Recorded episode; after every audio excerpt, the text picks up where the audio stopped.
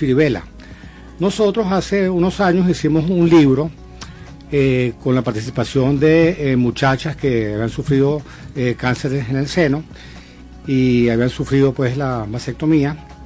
Y hicimos una experiencia en el Hotel Meliá, apoyado también por el Canal 4, y em, vestimos a las muchachas con, con, distintas pintas, distintas ah, personajes. Hicimos unas fotos espectaculares en el Hotel Meliá eh, que, es un hotel que tiene unas puestas de escena impresionantes, y eso terminó siendo un libro que se publicó a través de la revista, a, través de a través del Nacional, y actualmente está en venta en Amazon.com. Entonces así empezó nuestro contacto eh, de estos cuatro fotógrafos eh, con toda esta comunidad de mujeres admirables, bueno, que, que, han sufrido este, este problema pero que no obstante están enfrentando eh, su situación con una valentía admirable. Entonces, bueno, luego se nos ocurrió eh, llevar este proyecto al Inside Out Project. El Inside Out Project es un instituto eh, patrocinado por el famoso artista francés JR. Lo, pueden buscar en Instagram, arroba JR. Es un fotógrafo contemporáneo, muy joven, eh, que empezó haciendo fotografías de calle. Él era grafitero, entonces empezó a documentar todo su trabajo con fotografías y a documentar también lo que hacían otras personas que estaban haciendo el, mismo arte callejero y terminó eh, haciendo fotos de todos estos personajes y pegando esos afiches en las calles. Entonces, bueno, él tuvo luego eh, unas iniciativas importantes en París, eh, en, los años en que hubo unas revueltas en el 2005 y tomó fotos entonces a los líderes de estas protestas, que eran personas que vivían en los barrios más pobres de París.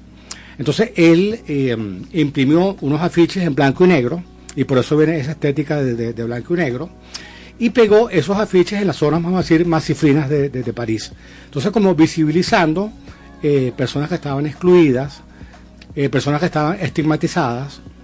Entonces, bueno, con todas este, ah, estas cosas que él hizo, él se ganó un premio, un premio muy importante que, se llama los, premios TED, eh, que ahí vienen todos los TED Talks. Y con esos 100 mil dólares de premio, él fundó el Inside Out Project. Entonces, básicamente es un instituto que está localizado en Nueva York.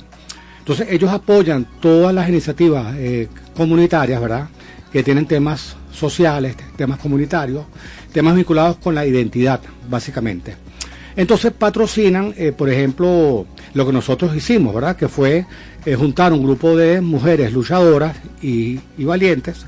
Les hicimos unas fotos prácticamente de estudio con todos los equipos técnicos que se usan para hacer fotos de modelaje. Y esas fotos fueron enviadas a Nueva York, eh, fueron impresas y fueron enviadas desde vuelta a Venezuela. Entonces, eh, básicamente vamos a decir que el primer gran promotor y mm, auspiciador de este proyecto es el Inside Project.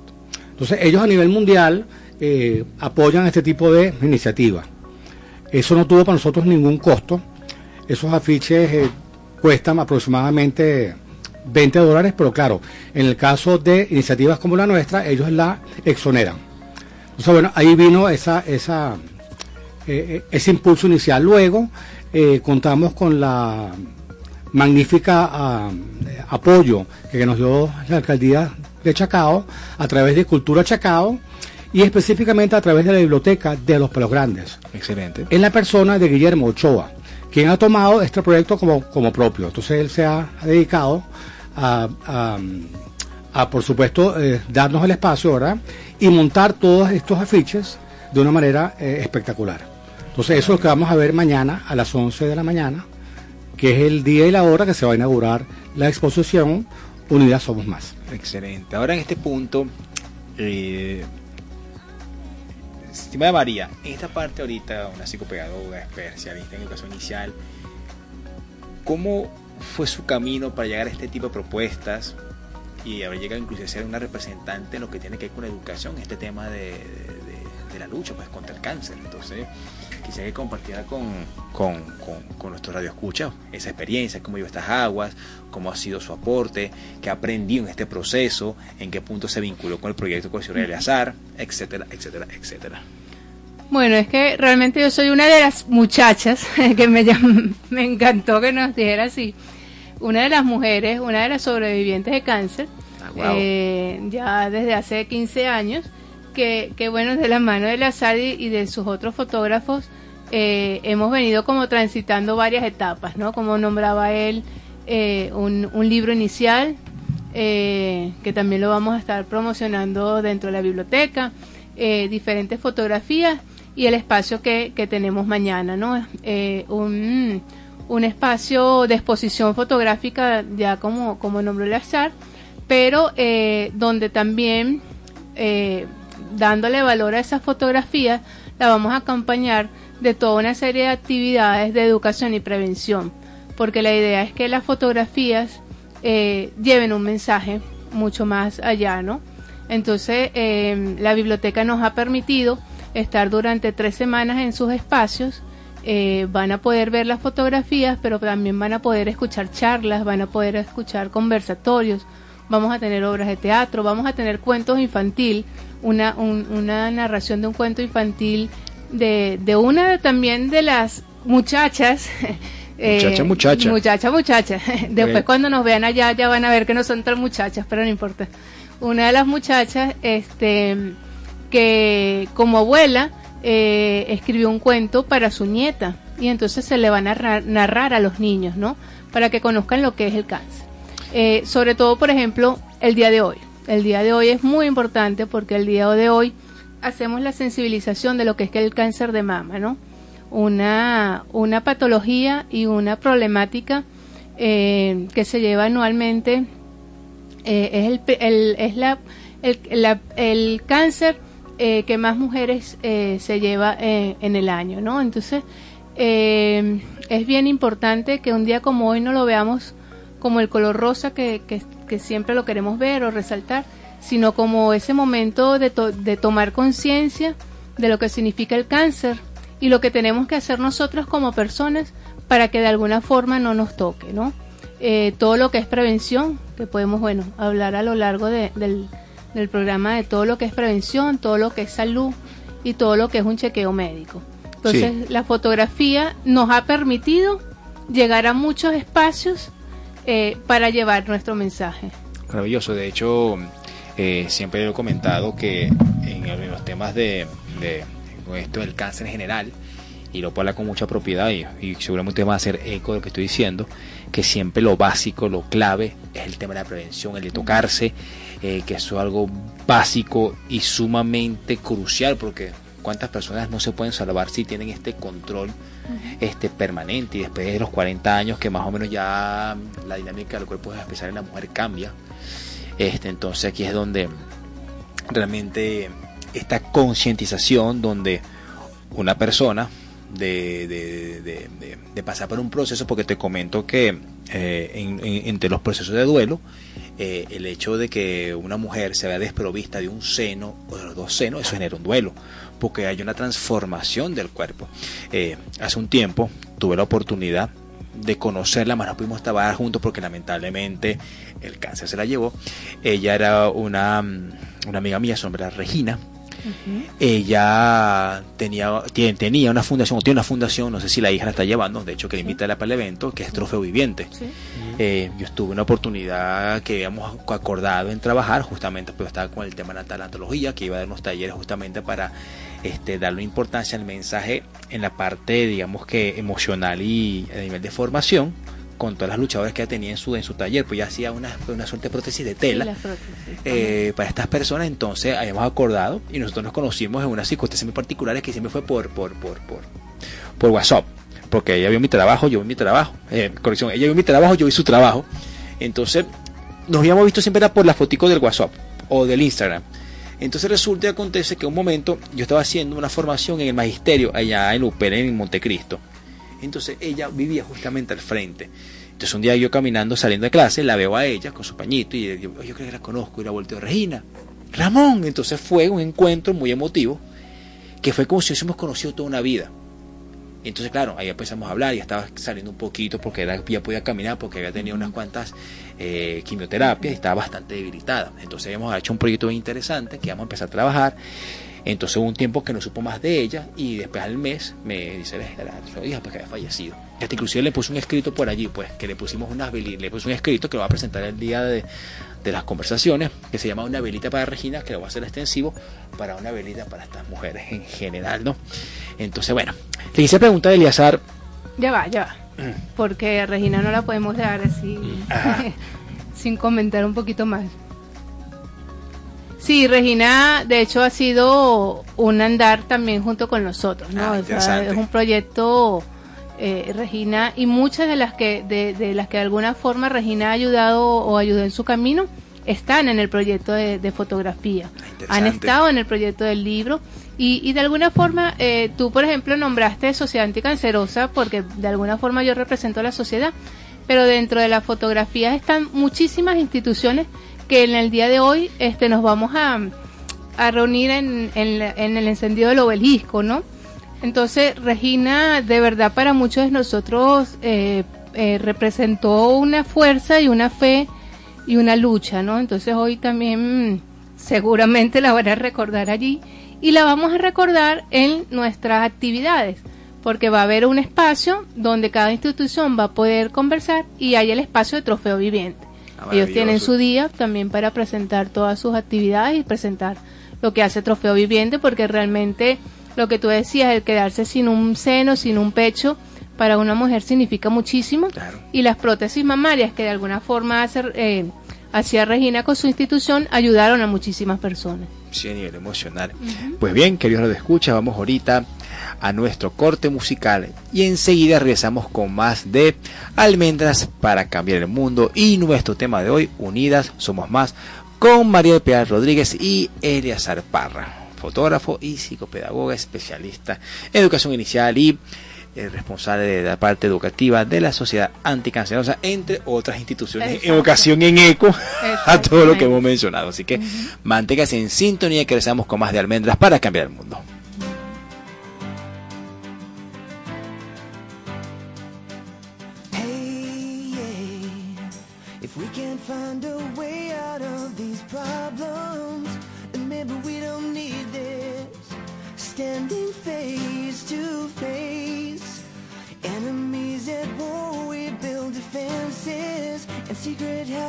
Places. Might need it to hold me tonight. I might need you to say it's alright.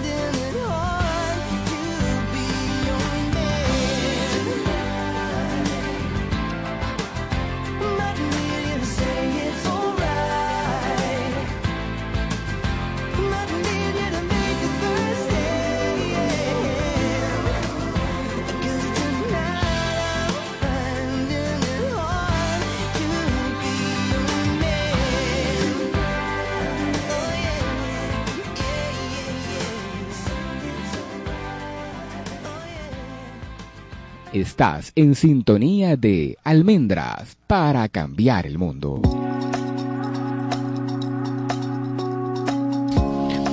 De vuelta a su espacio de almendras para cambiar el mundo. Y nuestro tema de hoy, Unidas Somos Más, que esto es un movimiento artístico, humano, donde ahorita nuestros invitados están dando detalle de cuál es el fundamento, la base. Y es importante el mensaje que se intenta transmitir a través de una fotografía que en este caso fue de la mano y del ojo de nuestro querido Eliazar Para. Así que cuéntanos un poco, Eliazar, el momento de tomar las fotografías, ¿cómo fue? Que esto sí puede ser una pregunta interesante. ¿Cómo fue la forma o cómo fue, digamos, que el movimiento emocional en que tú te tengas que acercar a una de estas sobrevivientes luchadoras para pedirle, por favor, que te sirviesen de modelo para este eh, un proyecto este tipo, porque muchas veces que de repente puedes pensar, mira, yo estoy muy vieja para esto, me falta un seno, no soy bonita, se puede salir, aparece un poco de complejos que bueno, de repente uno se cobería, mira, quisiera pedirte un favor, disculpa si es una falta de respeto, pero mira, yo tengo esta propuesta, tú eres una sobreviviente, mira, eh, tú- la, la belleza es tan subjetiva, como diría Botero, la belleza es muy subjetiva, entonces quizás Sí. dentro de tu cuerpo así como lo tienes, lleva una hermosura que tú quizás no la quieres reconocer, pero lo estás viendo desde el lugar equivocado del prisma. Entonces, aunque son esto, te pregunto cómo fue el manejo de esto.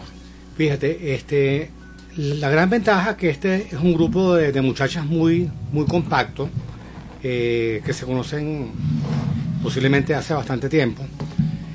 Y eh, fue más o menos eh, fácil hacer grupo porque nosotros hicimos esta, esta iniciativa en un hotel en la Candelaria. Entonces co- colocamos cuatro sets de, de- de fotografía. Eso tú sabes, cuatro backings con luces, eh, o sea, con, toda la, con todas las técnicas fotográficas del retrato. Eh, por supuesto, cuando uno se pone a ser retratado, uno tiene que como que bajar la- las defensas, porque tú te hallas un poco como escrutado, ¿verdad? Y te- tienes una cámara encima. Entonces, bueno, la gente se puede sentir un poco incómoda, ¿no? Entonces, bueno, eso se fue como rompiendo, como te digo, porque el grupo en sí es un grupo eh, de amigas, de personas que se conocen, de personas que han sufrido eh, la, la misma enfermedad, ¿verdad? Y yo creo que eso facilitó mucho el trabajo nuestro, ¿verdad?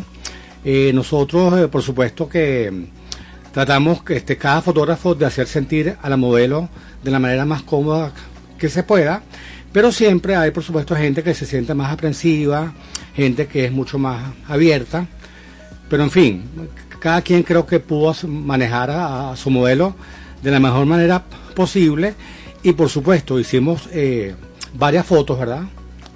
Varias fotos, por lo menos 20 fotos pa- para cada muchacha, de manera de escoger la mejor, ¿verdad? Eh, luego hubo el tema de, de- hubo muchachas que se quisieron eh, exponer, o sea, presentar con, con- todas sus lesiones, hubo otras que no, que, que- no quisieron. Eso fue ya una decisión personal. En los afiches que se imprimieron en Nueva York existen eh, ambos, ambos retratos de muchachas que, que se pusieron totalmente, otras que no.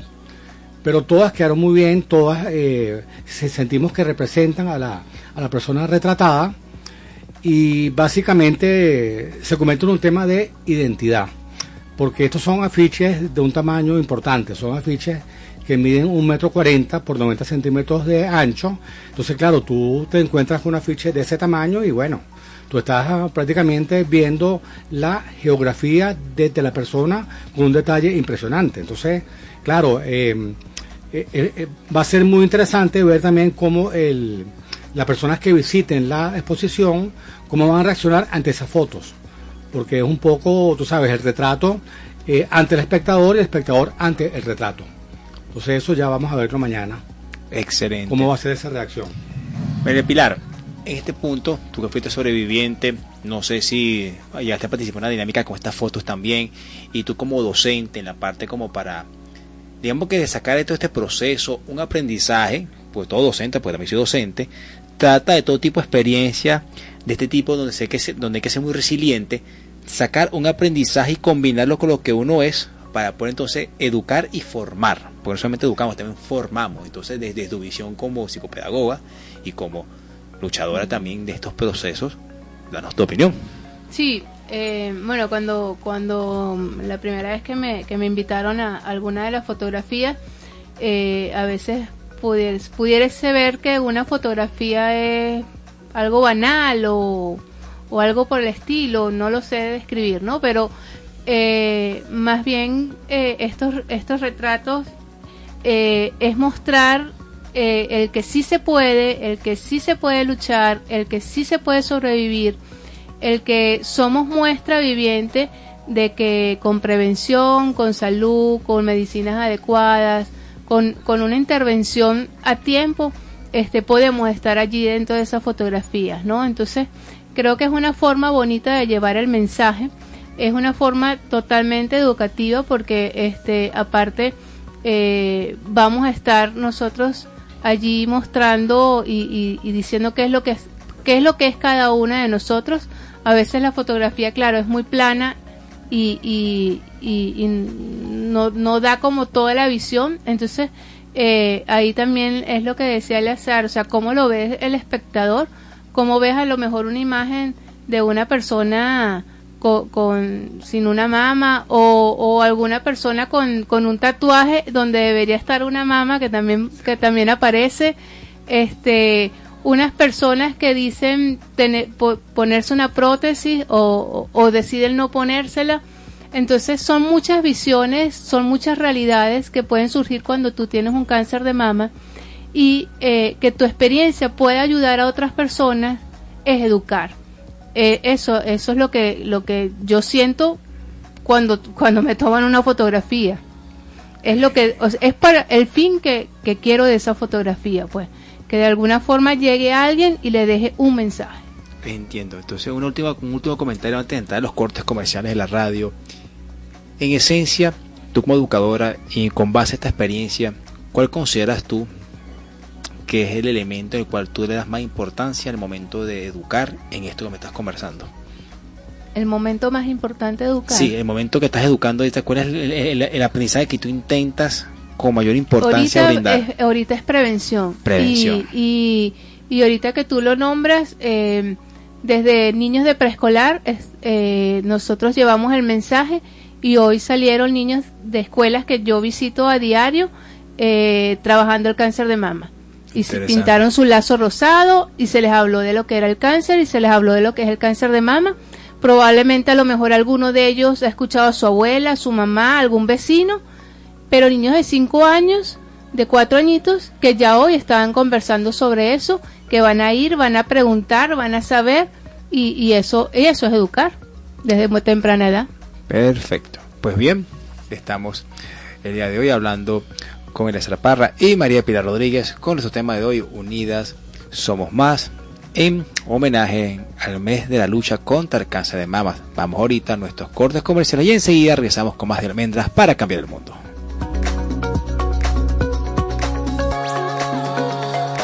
Ya regresamos con más de Almendras para cambiar el mundo. Es la radio que cada día se oye más, porque cada día te oye más. Es la radio que tú escuchas porque te escucha. Es Sintonía 1420 AM. El punto de encuentro que esperabas ya está listo para la tertulia. Únete a Espacio Plural. Con Gorka Carnevali y Manfredo González, los miércoles a las 5 de la tarde. El punto de encuentro de la sociedad civil de Caracas y de toda Venezuela. Por Radio Sintonía 1420 AM, la radio que tú escuchas porque te escucha.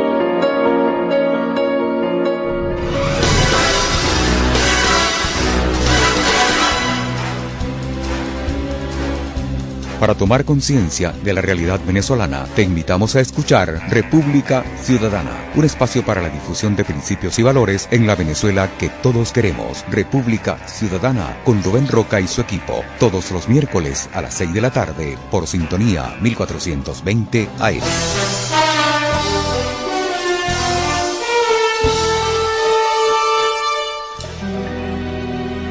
Este y todos los jueves de 9 a 10 de la mañana.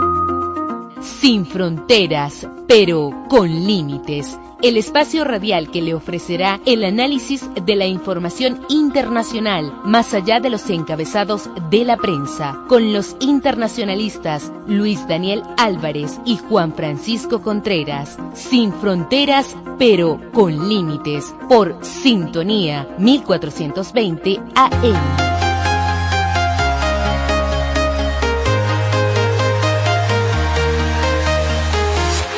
Descubre qué tan brillante puedes ser. ¿Quieres motivarte, vencer tus miedos, descubriendo lo que puedes aportar y desarrollar para sacar lo mejor de ti? Lograr alcanzar tus sueños. Escucha Motivación Oficial con Daniel Díaz los jueves a las 8 de la mañana por Sintonía 1420 AM, la radio que tú escuchas porque te escucha.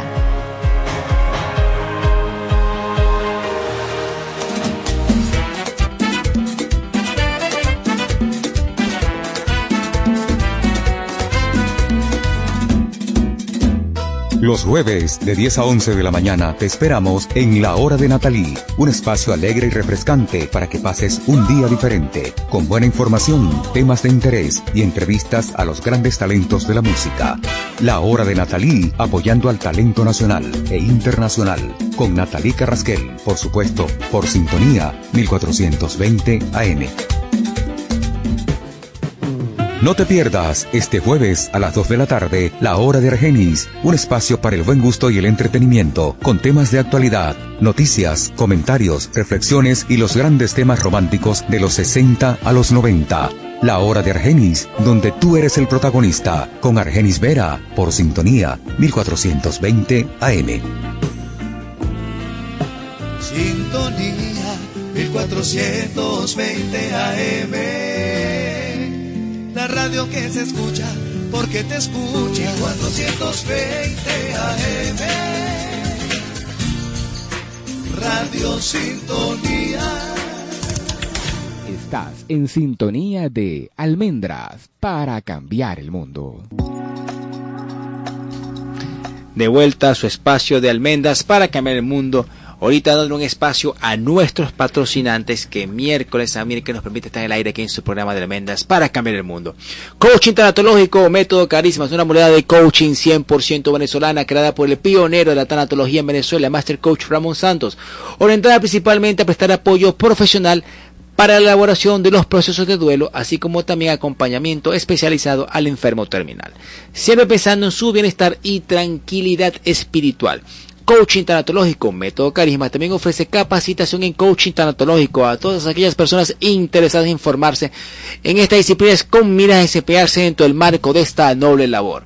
Los interesados pueden comunicarse con Ramón Santos al 416-612-1842 o escribir a ramonsantos81 arroba gmail.com.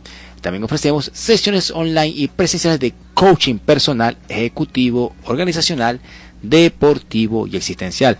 También les recordamos que pueden adquirir en Kindle, en Amazon, el libro El lado cálido del ocaso la vida. Un libro completo para el manejo de todo lo que tiene que ver con los procesos de duelo, el tema de la muerte y también tips y herramientas básicas para el debido acompañamiento al paciente terminal disponible en Amazon Kindle.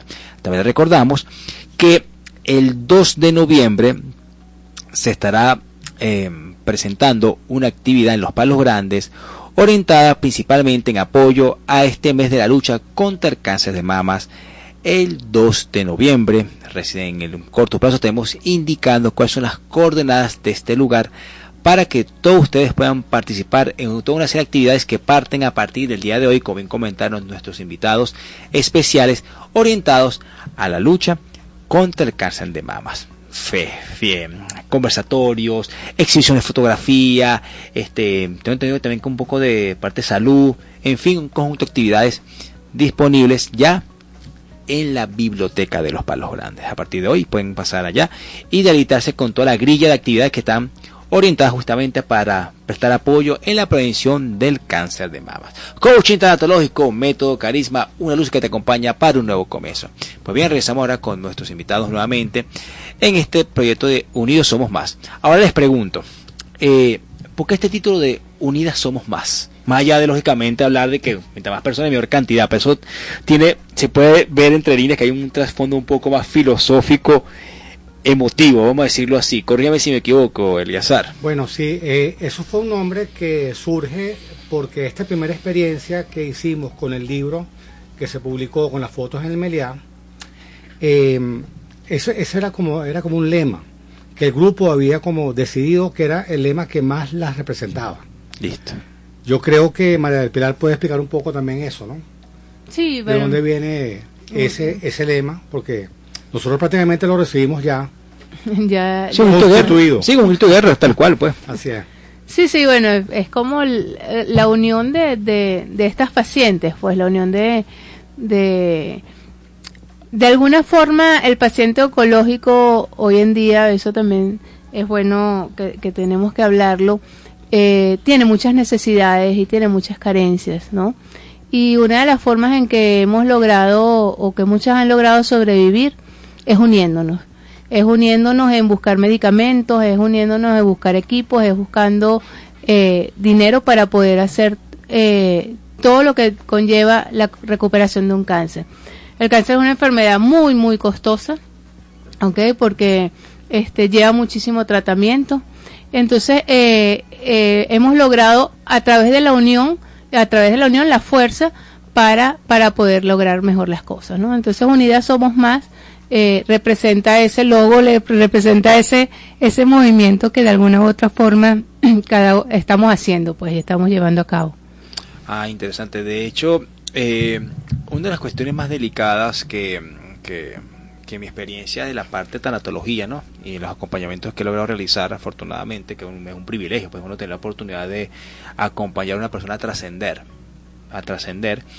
Este, una de las cuestiones más difíciles con las que lidian los pacientes oncológicos, especialmente eh, el paciente en sí, es muchas veces los sentimientos de culpa que ellos experimentan, Mm. porque como bien dijo mm, María Pilar, es una enfermedad muy costosa, entonces muchas veces que se sienten culpables, que se sienten culpables pues que la familia a veces se descapitalizan, este eh, que prácticamente pierden calidad de vida. Este, por tratar de hacer todo el esfuerzo posible para que esta persona tenga una buena calidad de vida, siempre con la esperanza de sanarlo. recuperación. Pero entonces entra en este sentimiento de culpa que lamentablemente exacerba más bien la enfermedad, porque pues, tiende a caer inclusive en una hedonia, una depresión muy fuerte que evidentemente ya de por sí ya el sistema inmunológico está debilitado por la radioterapia, la quimioterapia, entonces a eso le añadimos el estrés, el estrés y el cortisol que genera eso en el cuerpo, evidentemente Claro. la enfermedad se hace más agresiva. Entonces muchas veces aquí es donde uno necesita trabajar fuerte para que, ok, mira, estamos haciendo estos esfuerzos por amor, jamás te sientas culpable porque tenemos un deber moral, un deber familiar, de exacto, eres mi familia, me importas, como importas, me dueles. Y si queda en mis manos darte una mejor calidad de vida, mira, wow, sería como que inhumano quedarse en manos cruzadas, ¿verdad? Claro. Entonces, bueno. Ahora, Eleazar, te pregunto un poco. Este. Ya que veo que tienes una trayectoria en varias áreas, lo que es fotografía, de un arquitecto, de repente pasaste fotografía corporativa, o fo- con, eh, fotografía de calle, o hasta inclusive de retratos, ¿no? Que muchas veces uno retrato ve, digamos, que una normalidad de cómo es una persona. ¿En qué punto del camino decantaste tu lente justamente para este tipo de fotografía que es la que estás este, proyectando, la que estás presentando ahorita en esta exposición de Unidad Somos Más? Fíjate, nosotros, bueno, yo particularmente llevo una fotografía mucho tiempo. Este, yo empecé como a los 15 años. En ese momento, tú sabes, uno tomaba fotos y las revelaba, las ampliaba, o sea, uno hacía todo, ¿no? Y eh, yo abandoné la fotografía como a los 28 años y la retomé hace como 10 años. Imagino. Entonces yo tuve como un, como un, un- como un corte ahí. Y yo hice un trabajo bastante fuerte con las protestas que se hicieron en, en Caracas. Y justamente eh, con Inside Out Project hicimos em, 800 retratos Wow. que se pegaron básicamente en la Plaza Altamira, se pegaron eh, en las Mercedes, entonces hubo varios sitios donde fueron desplegados. Este, luego hicimos una iniciativa similar, una escala mucho más pequeña, que fue con los 90 años desde los Palos Grandes. Entonces tomamos 60 fotos a 60 personajes desde los Palos Grandes, eso fue expuesto en la Plaza de los Palos Grandes. Eh, también participé hace poco en una experiencia en el barrio San Blas de Petare, donde hicimos 600 retratos de 600 personas del barrio San Blas y las pegamos al piso de la cancha Matapalo, que es una cancha que es como un centro muy importante donde la comunidad converge. Entonces ahí hicimos esa pega desde los afiches en el piso, eh, entonces conseguimos un dron, hicimos unas fotos aéreas espectaculares. Entonces, bueno, yo poco a poco he ido como decantando mi fotografía hacia ese tipo de fotografía eh, participativa, comunitaria, ¿verdad? Eh, un poco el lema que tiene Inside Out Project es llevar este, el arte a la calle. Entonces, claro, esto se logra a través de, de estos afiches, ¿verdad? Que se pegan en la calle, básicamente. En este caso estamos haciendo co- como una excepción, eh, se, se está haciendo una suerte de exposición, ¿no? Una suerte de exhibición. Porque la verdadera, el verdadero estilo de, de esta fotografía es una fotografía callejera. Son afiches que se pegan a la pared usando engrudo. Entonces es un arte urbano 100%. En este caso este, conseguimos un permiso especial para hacerlo en un espacio cerrado y vamos a tener unos tres afiches afuera para que la gente sepa que adentro está pasando algo. Entiendo. Y una pregunta, ¿cómo ha sido la receptividad de la comunidad? Pues en este caso me estás comentando de este, de, de este trabajo que hicieron de los, de los 600, 800 retratos eh, en la cancha. ¿Cómo sido En San Blas, no, San una cosa ¿cómo ha sido la extraordinaria porque claro, acuérdate que las personas en, en los barrios eh, quizás puedan tener una autoestima bajo, eh, se sienten estigmatizados, ¿verdad? Se sienten como marginalizados. Entonces, bueno, al ver que llega un grupo de fotógrafos importantes, fuimos 25 fotógrafos, que llegan a hacerle fotos y que luego esas fotos son impresas y son eh, exhibidas en la calle, bueno, yo creo que eso le levanta la autoestima a cualquiera. Entonces fue una experiencia hermosa ver cómo las personas se identificaban eh, a sí mismas en el piso y se hacían selfies, ¿verdad? Eh, Con, con- con la foto de ellos atrás. Entonces es una cosa extraordinaria cómo las comunidades pueden levantar su autoestima a través de el arte. Y el arte participativo, porque esto fue un proceso donde las comunidades eh, participaron, nosotros también como, como, fotógrafos, eh, inclusive tuvimos apoyo de la Embajada de Francia, que fue muy importante, porque todo esto genera gastos, ¿verdad? Y la Embajada de, Francia dio un dinero eh, para poder sufragar varios gastos. Entonces, al final es un proyecto donde concurren muchas personas, muchas instituciones, y se logra un resultado de altísimo impacto. Entiendo. Mira, Pilar, como psicopedagoga te pregunto, ya que tú mencionaste al principio que ya desde, desde, desde ahorita se ha tomado conciencia la importancia de educar a los niños desde pequeños con este tema de la prevención y lo que tiene que ver con el cáncer de mamas, te pregunto, ¿cómo puede ser, cómo ha sido la mejor forma de poder este educar a los niños desde pequeño en esta realidad? Porque de repente a un niño le puede parecer, digamos que un poco curioso o a veces pueden pecar de imprudente en su inocencia, de repente ven que, que parece que de repente uno yo tengo una mamá que le falta un seno porque pasó por una mastectomía, o de repente ven, mira mamá, esta señora tiene el pecho de un hombre, porque una vez a mí me dio risa porque, o sea, no risa en el sentido de burla, sino que lo que es niño, inocencia, lo que es la inocencia porque una señora que se ve a todas que había tenido un cáncer de, de seno de los dos y estaba fue una mastectomía total. claro. Entonces, claro, el niño dentro de, dentro de su inocencia, este, quizás no lo entiende. Entonces, en este punto, tú como psicopedagoga, este, ¿qué sugieres tú? ¿Cómo es la forma del discurso? ¿Cómo enseñarles esta realidad desde, desde lo que ellos pueden tener en su edad? Y con todo esto sepan de que, bueno, que conforme van creciendo, van apareciendo otras realidades, pero dentro de este marco. Claro, es, indudablemente es, es diferente un niño que a lo mejor tenga a alguien cercano que esté pasando por el proceso como o- otra- otros niños que no lo estén pasando, ¿no? Correcto. Eh, yo te voy a contar una experiencia que me ocurrió a mí. Yo tenía, cuando yo pasé el cáncer, tenía un sobrino muy pequeño. Tendría tres añitos, cuatro añitos. Y resulta que cuando a mí se me cayó el cabello, yo me puse un gorro, pues. Y él llegó a la casa y claro, yo no quería que me viera sin, sin el gorro porque por si le iba a, a- a ocasionar algo, o sea, si se iba a asustar y tal y qué sé yo. Entonces, bueno, le fuimos explicando, mira, tu tía tiene un tiene una enfermedad, se le va a caer el cabello, se va a sentir mal, tú tienes que apoyarla, tal y qué sé yo. Y bueno, fue pasando al día siguiente, yo le digo, papá, si tú quieres, yo me quito el gorro para que tú me veas y tal. Y me dice, no, tía. Y yo le digo, pero ¿por qué no? Es que tú te rascas mucho. Y yo, bueno, porque claro, cuando se te cae el cabello, te, te, va te duele y hasta te... Y yo le digo, bueno, papá, pero eso es cuestión de la enfermedad. No, tía, yo creo que tú lo que tienes son piojos. Entonces, este, yo le dije, bueno, piojos no tengo, pero si tú no me quieres ver, no hay problema. O sea, la inocencia del niño y la sabiduría del niño tenemos que aprenderlo nosotros los adultos. Sí. O sea, el, el cómo tú vas a llegar al niño o, o el parlamento que tú tienes que llegar al niño, no tienes que visualizarlo tanto. Tienes que ser sincero. Tienes que ser sincero, decirles, preguntarles sobre todo a ellos qué necesitan, qué quieren, qué es lo que están viviendo y en función de eso sí poderles explicar, ¿no? Y, y yo te lo digo eh, desde nivel de preescolar, porque en preescolar eh, en conjunto podemos conversar, cada uno te va a dar su experiencia, va a te va a decir cosas, cosas que sabe, cosas que no sabe y cosas que inventa. Y uno entonces como docente es que tienes que guiarlos, ir diciéndole, mira, esto sí es así, esto no es así, esto puede pasar. Y con palabras muy sencillas, desde muy pequeños, con cosas muy sencillas hasta llegar a la etapa adulta, que, que ya con, con mucha más seriedad se puede hablar el tema.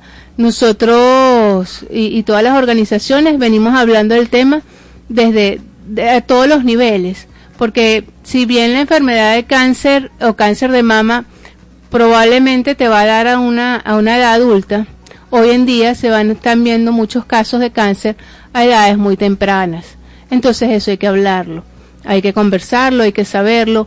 Eh, mi amiguito que está en el colegio puede padecer un cáncer. ¿Qué está pasando? Eso no se puede dejar así. Tienes que conversar con el grupo y identificar qué es lo que está sucediendo, ¿no? Exactamente, sí entiendo. De hecho, muchas veces es necesario que esa, ese tipo de, de- de informaciones, de aprendizaje se manejen en grupo, porque a veces que de repente eh, un niño que tiene una curiosidad y en la casa no consigue respuesta, va a buscar respuesta en otro lado. otro y de lado. repente no puede hacer la respuesta más adecuada, no solamente en este tema de la enfermedad, sino también a nivel general. El tema de la sexualidad, sobre todo el tema de la sexualidad, que es donde Ujú. se generan muchas más incertidumbres, ¿no? Eh, a todas estas, eh, yo te pregunto, María, este, mm, tú que eres una sobreviviente del, del- del- de, de esto del cáncer, yo te pregunto, cuando una persona tiene que ir al, al oncólogo para creer su diagnóstico, específicamente, ¿qué es lo más fuerte, lo más difícil de manejar en ese momento? Bueno, es que eso también va a depender mucho de las personas. A mí, a mí me han preguntado muchas veces, eh, por ejemplo, si yo pensé en la muerte cuando me dieron el diagnóstico. De verdad que eso no pasó por mi mente en ningún momento. Eh, pasó es, ¿qué es lo que tengo que hacer para curarme? ¿Ok? Pero bueno, claro, creo que, que mi experiencia también como psicopedagoga, como trabajadora en, en el área emocional, me ayudaba. Sí, da una ventaja, Indudablemente, ¿no? A otras personas eso no, no le ocurre así.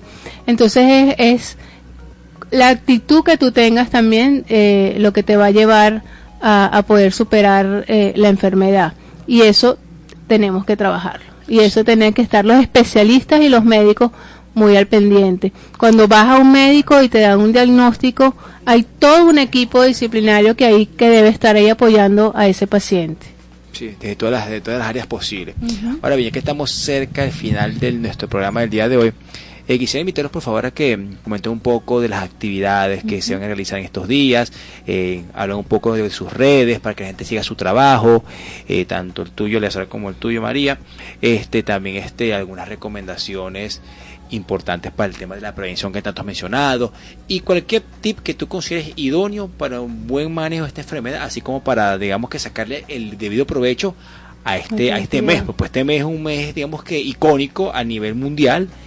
eh, que es un mes dedicado al año que está inclusive en los deportes, tú Ujú, ves que jugadores de alta talla de cualquier disciplina tienen su color rosado, porque ya sabemos que no solamente es un tema de color, sino que detrás de este color ya hay una ideología, ya hay un dogma, ya hay un concepto claro. que ya automáticamente ubica a las personas, mira, esto es un mes para dedicar nuestros 31 días a esto.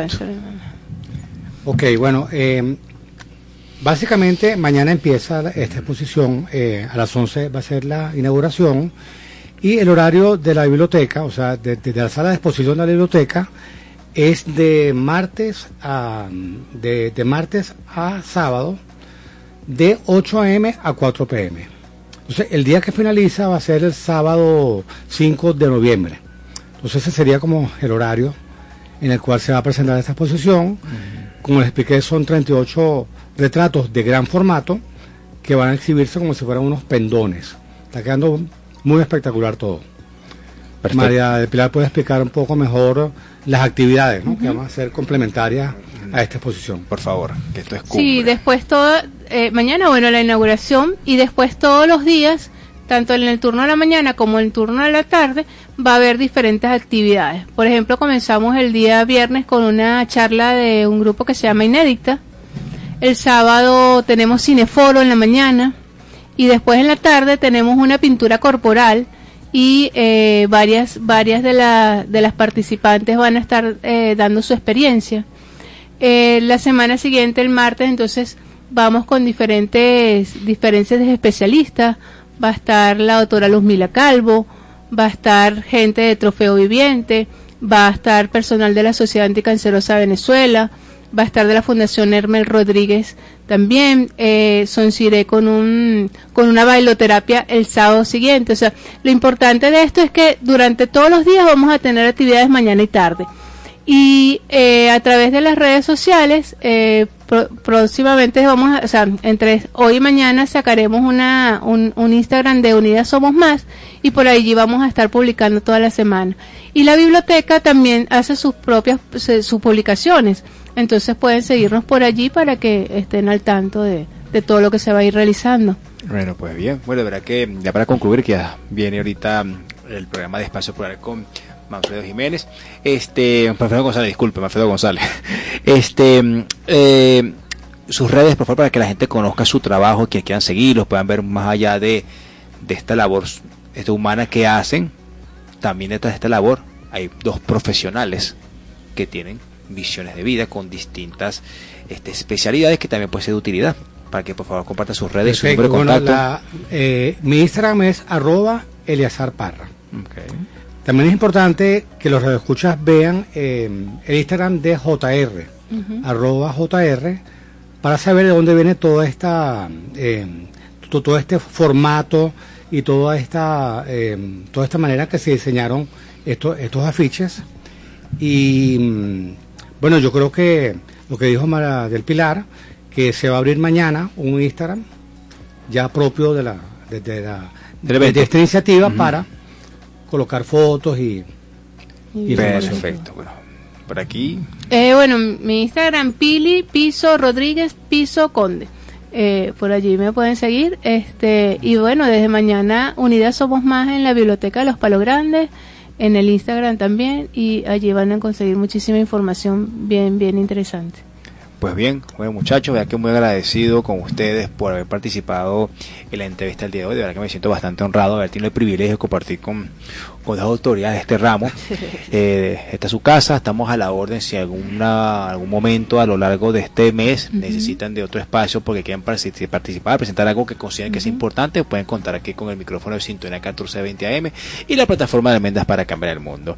De verdad que muy agradecido por su participación. Nos estaremos viendo eh, durante este mes allá en la Biblioteca de los Palos Grandes, que empieza a partir de mañana, como dijo nuestro amigo Eleazar, a partir de las ocho y media de la mañana, nueve, si me no recuerdo, A las Mañana 11 de 11. mañana. Ajá, a las 11. Sí, hasta mañana. las 4 de la tarde. Perfecto, listo. Entonces, bueno, ya con esto eh, hemos concluido el programa del día de hoy. Espero que hayan disfrutado de lo que aquí este, pueden escuchar y que sea de utilidad para que puedan participar en esta maravillosa iniciativa de Unidas Somos Más. En la dirección general de la estación, la doctora Ana María Obregón. En la coordinación de producción, la linda Toti López Pocater y los controles, mi pana Lebre Guzmán y que les habló su amigo Ramón Santos. Con esto será hasta la semana que viene. Espero que hayan disfrutado el programa del día de hoy. Están invitados a que participen en toda la grilla de actividades que se tienen pautadas en este mes en ocasión a, este, a esta importante iniciativa de Unidas Somos Más. Recordamos que este espacio llegó a ustedes gracias a Coaching Tanatológico, Método Carisma, una luz que te acompaña para el nuevo comienzo y yo sobre eventos. Con esto será hasta la semana que viene. Se les quiere mucho. Feliz tarde, amigas y amigos. Bienvenidos hoy miércoles 19 de octubre, 5 y un minuto de la tarde. Esto es Espacio Plural en su edición número 70, el punto de encuentro de la sociedad civil organizada o que desea organizarse. Por acá, Gorka Carneval y Pérez, certificado de locución número 54131 y Manfredo González, producción nacional independiente número 27080. Para contacto a través del estudio de Radio Sintonía 0212-264-1494 y 0212-264-1619. Radio Sintonía M 1420, la radio que se escucha porque te escucha www.radiosintonía1420.com.be. En la dirección general de la emisora, la doctora Ana Mirella Obregón. En la coordinación de producción, Toti López Pocaterra. En los controles, nuestro operador, Lerber Guzmán. Para comunicarte con nosotros a través de las redes sociales de Caracas Ciudad Plural, nuestra cuenta de Twitter, arroba Caracas. En Instagram estamos en CCS Ciudad Plural Facebook CCS Ciudad Plural y para recibir toda la batería de información de nuestras asambleas y aliados metropolitanos a través de Caracas Ciudad Plural.blogspot.com. La tarde de hoy tenemos como invitado en esta edición número 70 a David Gómez, quien es profesor universitario de luz y director de Aula Abierta. Tema Aula Abierta, situación de las universidades autónomas en Venezuela. Les recordamos que estamos transmitiendo en vivo a través de Sintonía 1420 AM y por la señal de Caracas Ciudad Plural a través de YouTube e Instagram Live. Buenas tardes, Manfredo, bienvenido. Hola, Garca, Gorka, buenas tardes y buenas, buenas tardes a todas las personas que siempre nos escuchan todos los miércoles a través de Radio Sintonía 1420 AM, la radio que se escucha porque te escucha. Hoy en el programa número 70 de Espacio Plural, que bueno, ya se ha convertido en una referencia en el área metropolitana de Caracas y un poquito más allá, porque inclusive hoy estamos conversando con el profesor David Gómez. David es director de, de, de la ONG Aula Abierta, pero además también es profesor universitario en la Universidad de Zulia, Luz. Eh, David, desde hace ya varios años, tuvo la iniciativa en base a, a, bueno, al deterioro evidente que estaba sufriendo todas las universidades, en particular su universidad, su alma mater, Luz, en Maracaibo. Eh, el deterioro que estaba, que, que estaba sufriendo esa y todas las universidades autónomas por falta de presupuesto, por falta de profesores, por bueno, un mil y un problemas, David eh, eh, fundó Aula Abierta y esta ONG se ha ocupado durante estos años de hacerle seguimiento justamente al funcionamiento de estas eh, universidades y, bueno, cómo está el tema educativo de la educación superior en Venezuela. Pero dejemos que sea el propio David que nos comente qué es Aula Abierta, cómo funciona, a dónde llega, este, quiénes la integran y que conozcamos un poco mejor de qué se trata Aula Abierta. Bienvenido, David, este su programa Espacio Plural. Muchas gracias, Manfred. Un saludo cordial a Gorka y a toda la audiencia de Espacio Plural. Iniciativas como esta justamente son las que queremos de alguna manera apoyar desde Aula Abierta y desde toda la sociedad civil para construir democracia. Al fin de cuentas, cada uno tiene un granito que aportar al respecto. Así que estamos absolutamente honrados, complacidos por esta invitación. Tal como lo decía Manfredo, Aula Abierta es una organización de la sociedad civil eh, que em, básicamente trata de defender, proteger, formar también en relación a los derechos de los y las universitarias. Cuando hablo de universitarios académicos, no solo me refiero al profesorado, sino también al estudiantado, el movimiento estudiantil, profesores, eh, personas pues que hacen vida en la universidad. Dentro de estos derechos humanos que tratamos de, de- de defender, la libertad académica eh, es de alguna manera el derecho medular que se relaciona con otros derechos, el derecho a la educación, la libertad de expresión de los profesores, de los estudiantes, el derecho a la asociación justamente para garantizar que estos se pueden asociar en agrupaciones, asociaciones, movimientos estudiantiles, etcétera, ¿no? Y tal como lo dijo Manfredo al inicio, Aula Abierta nace fundamentalmente en el 2014, en el contexto de las protestas del 2014, cuando, bueno, eh, en general la ciudadanía eh, se estaba abocando a, eh, y los estudiantes universitarios sobre todo, a protestar en las calles de Venezuela. Y a propósito de, ese, de esas situaciones de protesta, yo que además doy clases de, de derechos humanos en la universidad, veía cómo a mis estudiantes eh, se les estaba eh, violando distintos derechos humanos. Algunos estaban siendo objetos de torturas, tratos crueles, detenciones generalizadas, entre otras situaciones muy graves, y empezamos a documentar las situaciones que estaban pasando. Las universidades estaban siendo objeto de irrupciones, de violaciones justamente a la autonomía universitaria por parte de las fuerzas eh, del Estado y además por parte de eh, ciudadanos, pues que de alguna manera bajo la aquiescencia de eh, la fuerza pública también pues penetraban las universidades, había una serie de agresiones, había inclusive situaciones muy preocupantes y entonces en ese contexto empezamos a producir eh, informes sobre esta situación, eh, informes que inclusive eh, tuvieron como destinatarios órganos de derechos humanos internacionales. Creo que fueron los primeros informes que las Naciones Unidas, por ejemplo, recibieron sobre violación a la libertad académica y a la autonomía universitaria.